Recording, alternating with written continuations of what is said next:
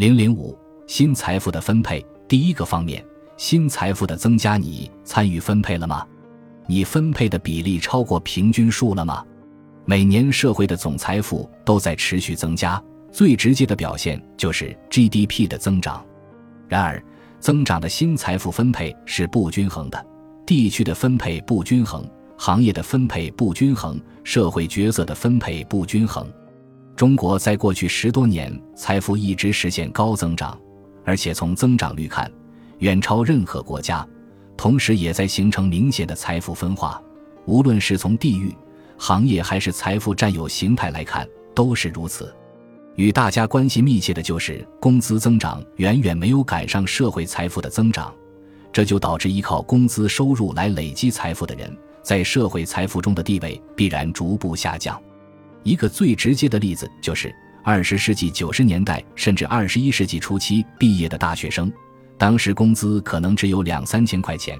但那时房价在大城市也不过几千块一平方米，能过万的已经是豪宅了。买房虽然有点难度，但总还是可以买得起的。如果那时花二三十万，甚至七八十万在一线城市买套房子，放到现在基本上都过千万了。是全家这么多年来所有工资收入的数十倍，而现在毕业的大学生呢，工资最高也不过一两万起步，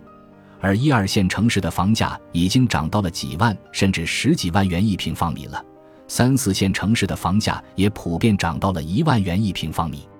也就是说，随便在哪个级别的城市买房，基本上都要花费上百万，年轻人别说全款了，连按揭都很难承受。这就是财富增长过程中必然导致的结果，财富和收入之间的离散度在加大，劳动产生的收入增长远远赶不上资产创造的财富增长，人挣钱远远赶不上钱生钱，这个在经济学上叫做马太效应，它反映出一种富的更富、穷的更穷的两极分化的社会现象。